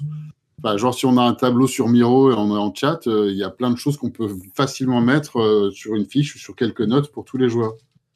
Euh, ou moi en tant que joueur pour à consulter quoi et à regarder ok j'ai plein d'infos d'un coup et je sais que les infos qui sont là bah, elles ont été choisies par le, meneur la meneuse mmh. parce que c'était des infos qui étaient importantes et vice versa si c'est moi qui suis meneur je vais mettre les infos qui sont importantes pour tout le monde et, et c'est facile de les disséminer alors, c'est facile autour de la table, mais enfin, ça demande quand même plus de. Enfin, je sais pas, en tout cas, peut-être ça me demande plus de boulot à moi euh, d'imprimer des fichiers euh, ou de, de, préparer des fichiers, euh, des, fiches pour tout le monde autour d'une table, peut-être. Je sais pas. Bah, Globo, c'est toi. C'est Globo, c'est toi qui. Ouais. Ah, bah, je remonte un peu mon micro, désolé, euh, c'est moi qui souffle dans le. Non, non, pas du tout. Non, non, non, euh, c'est toi qui, qui, imprime et qui prépare des trucs. Là, j'ai pensé, j'ai pensé à l'auberge du sanglier noir, en fait, à la suite. Donc, je me suis dit que tu avais peut-être des trucs à dire sur euh, préparer des fiches papier pour du, pour du jeu en, en ben, L'auberge du, du, sanglier noir, c'est. Comment dire C'est des questions imprimées sur des petites cartes tu vois, c'est pas très. Non, mais la question suivante, c'était est-ce que tu fais. Je sais que, ça, je sais que celle-là, c'est vraiment pour de l'initiation. Mais est-ce que tu fais ce genre de choses ou quelques, ou quelques préparations que ce soit, des, des fiches, des. Euh, Après, est-ce que c'est vraiment. Un des imprimés comme dans une classe quand tu es prof, quoi, tu, tu, tu des photocopies. Non, pas trop. Tu vois, au, pire, effectivement, je fais ce que disait Julien, c'est-à-dire que je prépare euh, en format numérique des, euh, des documents que j'envoie à mes joueurs. Hmm. Mais je les amène pas forcément à la table. Effectivement, quand j'amène quelque chose à la table, c'est parce que j'ai tendance à à ce que ce soit plutôt une aide de jeu ou un ou un rappel, tu vois, une Hmm. Et vous avez des méthodes pour vos fiches de préparation ou de, ce que vous donnez, enfin des méthodes ou, ou, un, ordre ou quelque chose que vous avez en tête ou euh... Bon, je sais pas. Euh, moi, je fais ça un peu euh, à l'instinct sur le moment, tu vois. Ok.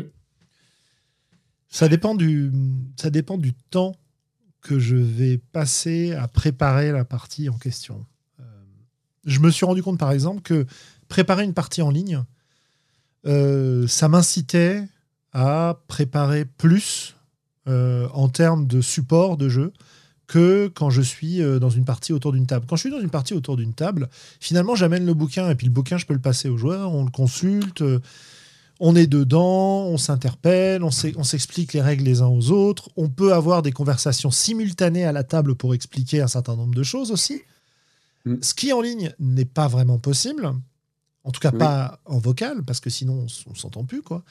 Euh, et en ligne, comme on n'a pas de support commun physique devant nous, eh bien, euh, en dehors des parties qui sont purement, euh, purement roleplay, entre guillemets, où j'ai pas besoin de support physique, en fait, bah, faire un board Miro dans lequel j'ai Miro ou, autre logiciel de, tableau numérique ou Roll20 ou ce que vous voulez, mais sur lequel je, vais, je vais poser un espace de jeu dans lequel on va pouvoir placer des tokens, placer des plans, si on a besoin de plans, placer des images d'inspiration, etc. Et autour, euh, les fiches de perso, euh, plus euh, les notes des joueurs, plus éventuellement les rappels de règles. Et l'outil est tellement facile à utiliser, ne serait-ce qu'en copier-coller des PDF du jeu, quoi, mmh, bah que ça va me pousser à trier les éléments que je vais mettre. Et je, je vais c'est, ça devient tellement facile que ça, que ça fasse, que ça me, me permet d'avoir un investissement supplémentaire dans ce domaine-là.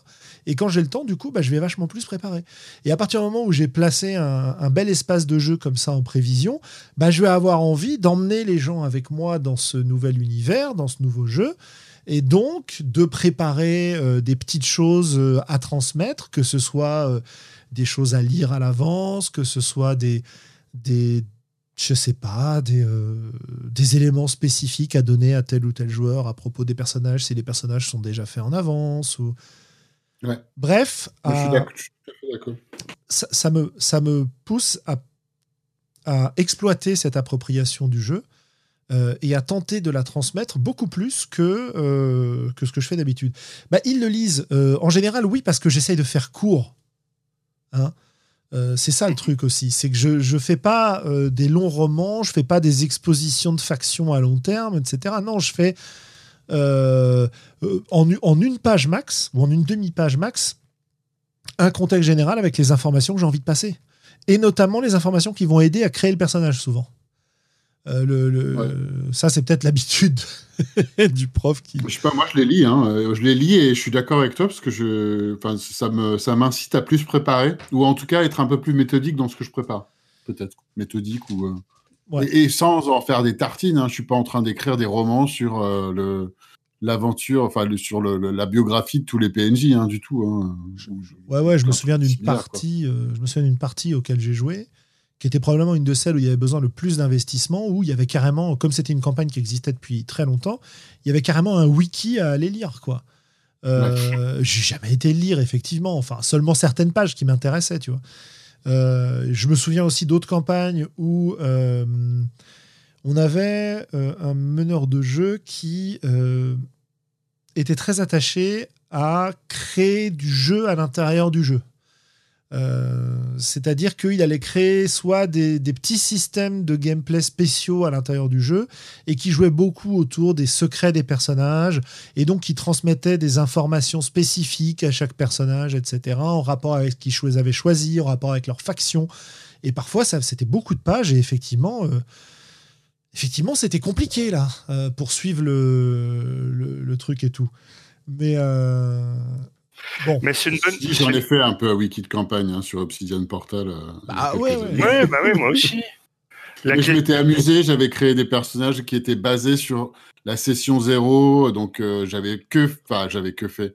Si, j'avais. Après, je sais pas si tout le monde les a lus, mais j'avais j'avais développé le, un peu d'historique sur des personnages et sur des événements que les joueurs avaient créés eux-mêmes. Donc, euh, il y avait un petit peu de. C'était lié quand même. J'avais pas créé de, nulle part. Quoi. Oui, c'était pas un prérequis à la partie, c'était des prises de notes pendant la partie et suite à. Ouais, c'est autre chose.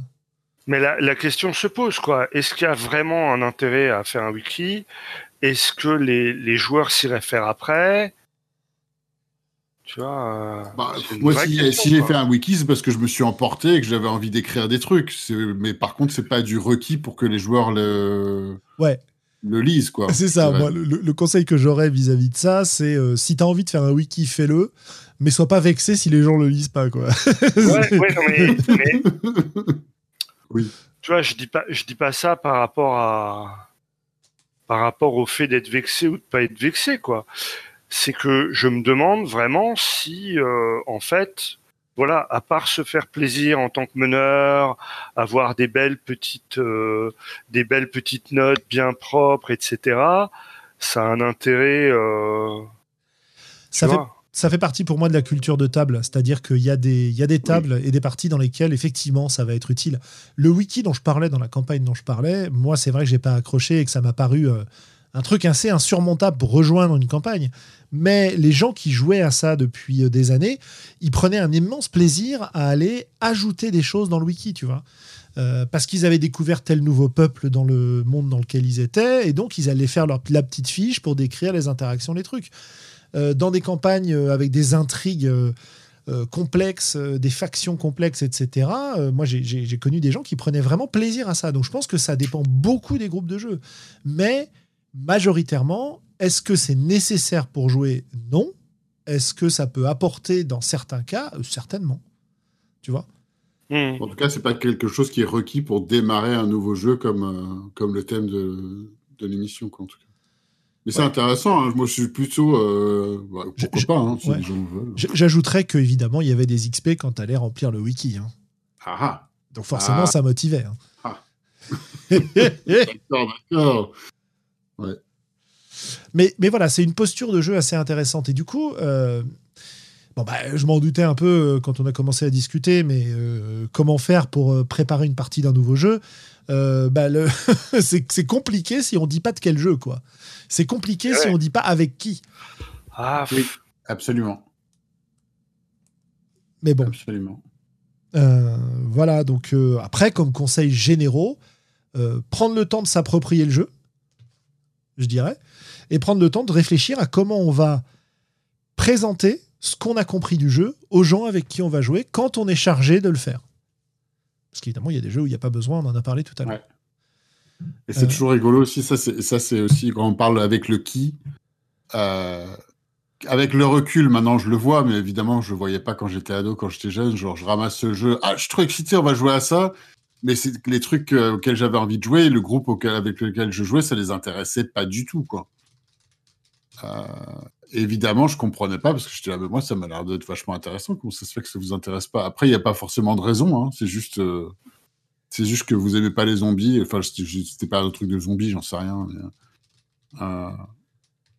Et, et, je fais que revenir avec des trucs de zombies et je comprends pas en fait. J'insiste sur une idée qui en fait plaît, plaît à personne ou l'opposé. Ça, c'est assez. Faut avoir le groupe qu'il faut, quoi. Ouais. Ouais, ouais.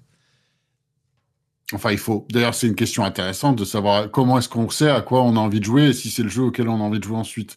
Ce qui est assez ironique, hein, parce que c'était la question que je me posais en regardant tous mes jeux là dans le PDF. J'étais en train de me dire bon, bah, alors, à quoi est-ce que j'aurais envie de jouer si c'est moi qui organise en ce moment? Et je, je sais pas si c'est une question d'inspiration. Et pourtant, j'ai l'impression que souvent l'inspiration venait toujours toute seule, toute seule. Euh, mais en même temps, c'est un peu comme l'appétit vient en mangeant, quoi. C'est en ouvrant un bouquin, en discutant avec vous, ou en ouvrant un PDF et que je regarde un petit peu et que, et que ça, ça, pourrait me brancher ou que je dise, OK, allez, on va organiser une partie. Et si je mets une date, bah, il va falloir que je sorte quelque chose, quoi. absolument. Mais peut-être que la... Eh, aborder un nouveau jeu, c'est aussi la l'engouement, l'excitation que tu peux créer autour de ce jeu-là, tu vois. C'est-à-dire comment tu vas transmettre ton envie, ta passion, donner aux autres l'envie de jouer à, ce jeu-là aussi. C'est une... Ben, je sais que moi, euh, moi, il faut que je puisse envisager euh, et être intéressé par jouer et que je puisse comprendre et que je envisager les personnages et ce qu'ils font. Euh, et par exemple, quand je parlais de Troika, je viens de réaliser en regardant dans le fichier qu'il y avait en fait une aventure qu'elle avait. avec. Et l'aventure, euh, l'aventure répond aux questions que j'avais euh, où je comprenais pas ce que c'était que ce jeu, je crois en fait. Mhm. et et ouais, en tout, en tout, cas, il faut que je puisse envisager, je, imaginer. C'est pour ça que j'aime bien le fluff. Hein. ça, ça, me permet de, idéalement, à quoi on joue, comme Julien l'a dit tout à l'heure, quel est le pitch, comme tu l'as dit toi, Globo. Euh, et que je regarde les personnages possibles et que ça m'inspire, quoi. Je, je, puisse imaginer, envisager. Euh, alors ça, c'est encore, mais encore une fois, ça revient sur est-ce que ça, là, c'est probablement un modèle euh, entre guillemets traditionnel de jeu de rôle, parce que sinon, euh, c'est plus difficile de se l'envisager. Transformer l'enthousiasme qu'on ressent en partie, c'est pas quelque chose qui est toujours gagné en fait. Et effectivement, embarquer les autres, euh, savoir comment leur présenter, euh, etc. C'est pas toujours. Euh, c'est pas toujours simple et, et, je pense que ça fait partie de, de, de la façon dont on va s'engager dans un nouveau jeu, c'est de réussir à réunir l'adhésion d'un certain nombre de gens autour de soi. problème qui, comme je l'expliquais tout à l'heure, est devenu moins difficile aujourd'hui, dans le sens où, enfin, pour moi, qui euh, accès à même si je ne l'utilise pas en ce moment, à un large groupe de joueurs et de joueuses euh, de talent euh, et enfin sympathique quoi. Et dans ces contextes-là, organiser un jeu, il suffit que je dise voilà j'ai envie de faire jouer à ce jeu-là et je vais en général réussir à trouver du monde pour jouer quoi.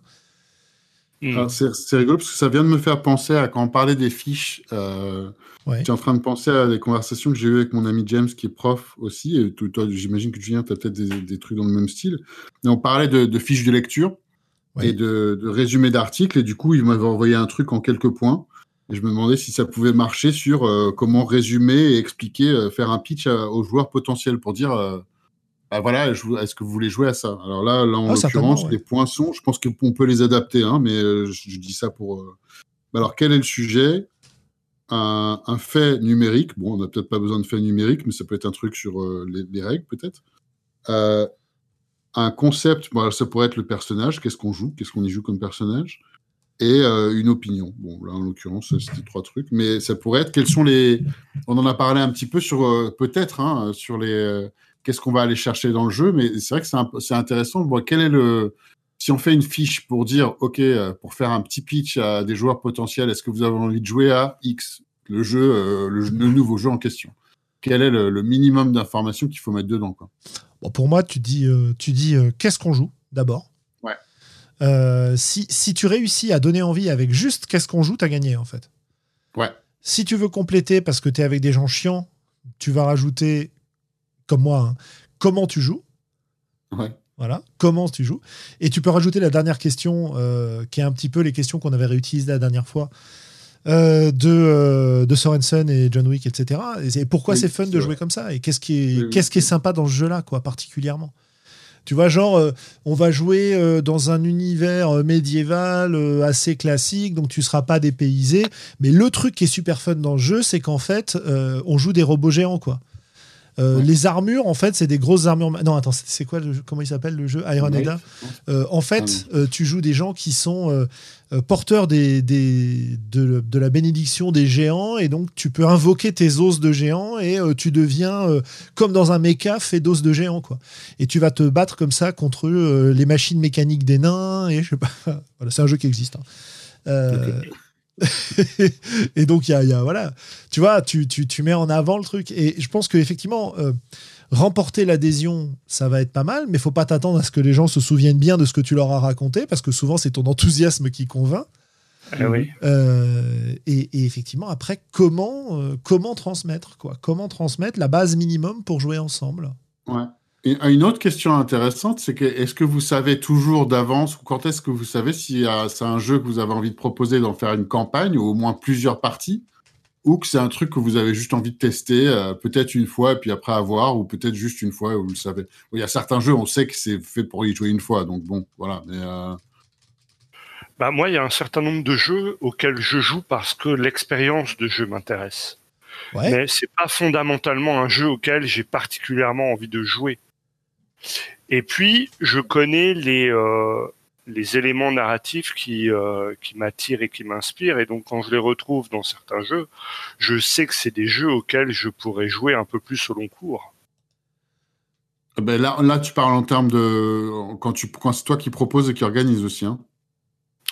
Ou, ou, quand euh, ou quand des parties sont proposées et que moi je décide d'y jouer. jouer. C'est vrai pour les deux, euh, à mon sens. Hein. Ouais. Ah ouais. Ah ouais. L'expérience de jeu, c'est un truc intéressant aussi. Euh, mais euh, j'essaie de, de, de, récapituler un peu ce qu'on a dit. Mm-hmm. Euh, parce que là, on a, on a, fait à peu près le. On a, on a fait tous les points qu'on avait prévus. Hein, on a tout élaboré, donc moi, ça me va. Donc, en bilan, pour commencer un nouveau jeu, il faut savoir d'où on part. Euh, c'est-à-dire euh, avec qui on joue euh, Est-ce que c'est des gens qui peuvent accepter des nouveaux jeux facilement ou qui ont même envie de nouveaux jeux facilement Ou est-ce qu'on est face à des gens qui ont envie de jouer ensemble etc. Est-ce que le jeu est important pour le groupe? Il faut savoir où on va. Est-ce que c'est très différent de ce qu'on jouait avant ou pas? Et en, fonction de ça, ça va nous faciliter ou non l'appropriation du jeu. Et ça va aussi nous démontrer, enfin, ou en tout cas nous indiquer l'exigence qu'on va avoir en termes de transmission aux gens euh, avant de commencer ou pendant qu'on joue euh, de, ce, de cette nouvelle proposition de jeu. Quoi. Euh, voilà, et donc il faut prendre en compte l'investissement que ça demande. et on peut s'aider par des supports divers et variés, si possible pas trop longs à lire, sinon ils seront pas lus. Clair. Voilà. Euh, le fait de préparer un, espace de jeu euh, est finalement euh, un truc très positif que je retiens du jeu en ligne. Et j'en viens à me demander comment je fais pour, pour faire ça en partie. Tu vois et, par exemple, pour la, fin sur laquelle bah, que j'avais commencé à tester un petit peu en groupe avant le, les premiers confinements, etc. bah, je m'étais fait une espèce de tapis de jeu sur lequel euh, on allait avoir des éléments de jeu qui allaient apparaître, quoi. Tu vois? D'avoir un, support physique à matérialiser au centre de la table et à partager avec les gens. Mm. Euh, et euh, bon, voilà, tous ces dispositifs-là, je trouve que c'est intéressant aussi de voir ce qu'on met en place. Mais il faut pas que ce soit trop coûteux parce que c'est vrai qu'un des trucs qui nous, qui nous a bloqué autrefois, qui était très bête, c'était on veut jouer à ça Ah ouais, mais euh, on n'a pas imprimé les fiches de perso. Et puis là, on n'a plus d'encre.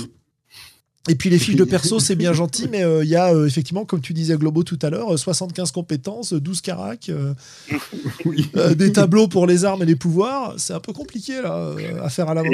Et, des dons à choisir. et, des dons à choisir. Et donc, bah attends, je recopie la feuille de perso, et puis les 3 heures du mat, et en fait, on jouera la semaine prochaine. Il y a une méthode de création de personnages comme, euh, super facile et digeste, comme Invisible Sun, par exemple. Alors là, t'es parti. Euh, oh, là, c'est nickel, ça.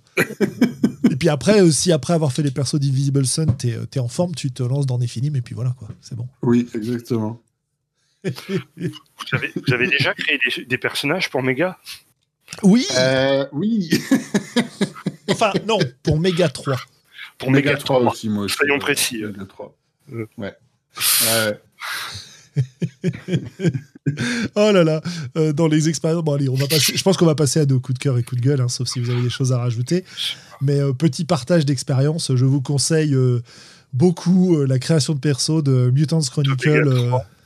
non, de Mutants Chronicle, première version du nom. Voilà, c'était assez sympa. Où ton perso pouvait finir, tu sais, les, les, créations de perso avec un life path où ton perso peut ah finir en prison. Euh, et donc, pendant que les autres, ils ont un métier et ils gagnent des XP, toi, tu es en prison et tu, tu gagnes quelques caracs et très peu d'XP et pas de. Pas Enfin, bon, voilà. Bref, voilà. Je pense qu'on a fini notre discussion autour de cette histoire-là. Euh, en terminant sur euh, bah, c'est compliqué, ça dépend du contexte. Euh, mais si vous êtes enthousiaste, si vous êtes enthousiaste, ça se passera bien. voilà. J'arriverai sans doute à persuader quelques gogos. Euh. Essayer des nouveaux jeux. Il faut essayer des nouveaux jeux, c'est bien. Voilà, c'est ça. Euh, tout ça pour ça. Qu'est-ce que. Ouais, bah voilà, coup de cœur, coup de gueule. Est-ce que vous avez des choses à nous partager Globo, Willem, le chat, n'hésitez pas. Alors, bah, moi, j'ai regardé ce week-end la deuxième saison de The Mandalorian. Et Et, et j'ai pris autant de plaisir à la regarder que la première. Et il nous annonce tout un tas de séries dans le Star Wars verse, un petit peu au même moment, avec des personnages qu'on a déjà croisés dans cette dans cette saison-là. Et du coup, euh, eh bien, je suis assez que s'ils arrivent à maintenir le niveau de qualité euh, de, de, narration, de construction de personnages qu'ils ont eu jusqu'à maintenant dans euh, The Mandalorian, eh bien, je, je, pense que ça peut être très intéressant. Un peu comme toute la série de séries qu'on a eu sur dans l'univers dans l'univers Marvel avec Daredevil, euh, Luke Cage, etc., qui étaient euh, vraiment des, des, des, séries qui tournaient les unes autour de, des autres et qui étaient toutes euh, plutôt d'une bonne qualité, hein, faut, faut le dire. Quoi. Voilà. Iron Fist, la meilleure série. Non, non, il, c'est Ilan qui, euh, qui troll sur, euh, sur, sur, le chat. Ah, ouais, ouais, moi, moi, je suis moi, hyper déçu. de ce genre de truc. Ah ouais Non, non, moi je suis déçu qu'ils citent pas Legends of Tomorrow, mais c'est pas le même univers, c'est pour ça. J'ai pas trop accroché sur Legends of Tomorrow, je dois dire. Ah bon? Je suis surpris. Pourtant, j'avais bien aimé Arrow, et euh, mais bon, après, j'ai décroché, hein, c'était trop long. Euh. Ah, mais les séries Marvel, ouais, on verra. Ouais. Euh... Ah. Ok, ok. Bah, super. Merci beaucoup, Globo. Et toi, Willem, alors, tu as des choses à nous conseiller? Euh... Je... Bah, enfin, alors, un truc super à part Troika. Hein? Ouais, à part Troika. Mais je sais pas, il faudrait peut-être que j'essaye correctement Troika. C'était une première impression qui était mauvaise, j'en sais rien. Mais... Euh... J'ai commencé à regarder une série animée sur Netflix euh, dans mes heures perdues et que je suis. En plus, j'ai. Ah, j'étais là, mais quel, quel, truc complètement bête. Euh, ah, je regarde un autre épisode quand même. je suis en train de regarder Assassination Classroom. Ah oui, oh, bah, c'est rigolo ça. Ouais, c'est rigolo, ouais. c'est rigolo. J'étais là, mais, mais quelle prémisse, c'est complètement stupide, mais c'est rigolo. c'est marrant. Et voilà. Et donc tu conseilles? Ouais, je conseille quand même. Je conseille. Ouais, après, c'est pas non plus le truc extraordinaire, mais, euh, mais c'est sympa. Ça, ça, remplit 20 minutes euh, ici et là, et euh, c'est bien. Ok. Eh ben, écoutez, moi, je vais rester dans la musique que la dernière fois. la découverte récente, c'est un groupe rennais qui s'appelle Bacante et qui est la parfaite, parfaite bande, enfin, bande originale pour les futures parties de Milvaux. Je vous disais ça tout à l'heure. Donc, je vous mets Mhm. Euh, je vais vous mettre une, euh, un morceau. Je dis quand même, KF, pardon pour répondre à KF, j'ai pas du tout honte de regarder des animés. C'était d'assumer mes propres pensées en réaction à l'animé que je regardais. Parce que si je regarde un animé, je me dis, c'est génial, je regarde un autre épisode, mais là, je suis en train de me dire, ouais, c'est complètement idiot, je regarde un autre quand même. Donc voilà, moi je vous conseille Bacante, euh, un, mélange de polyphonie, de, de, euh, de proto-post-rock, euh, de diverses, euh, diverses sources musicales que j'ai trouvé très, très, très réjouissantes récemment. Tu as, tu as écouté Rouflaquette, leur groupe rival comment? Quoi? Je demandais si tu avais écouté Rouflaquette, ah, le groupe oui. qui d'envoler la vedette. Oui, c'est ça, bien sûr. Ah là, ça y est. C'est pas que ça, les backgrounds, tu sais. Mais c'est pas mal, c'est pas mal. c'est pas mal. Surtout le, délice avec lequel tu fais ta blague, ça c'est précieux. Je pense que nos auditeurs et nos auditrices apprécieront. C'est absolument précieux. Ouais, tout à fait. Bon, bah écoutez, euh, sur, ces, sur ces bêtises, il est clairement, clairement l'heure de vous, de vous quitter euh, et, euh, et, de vous remercier d'avoir été là. Euh, et de vous retrouver dans deux semaines pour un nouveau sujet passionnant euh, sur lequel on aura des tas de choses à dire euh, quand on l'aura trouvé. voilà. N'hésitez pas à nous envoyer vos idées de, de, discussion, de sujets. On a quelques, quelques personnes à inviter qui devraient arriver dans les semaines à venir, mais pour l'instant rien n'est confirmé, donc on, on, en reparle quand c'est concret. Voilà. Ouais. Allez, bonne fin de soirée à tout le monde et Bonsoir, bye bye.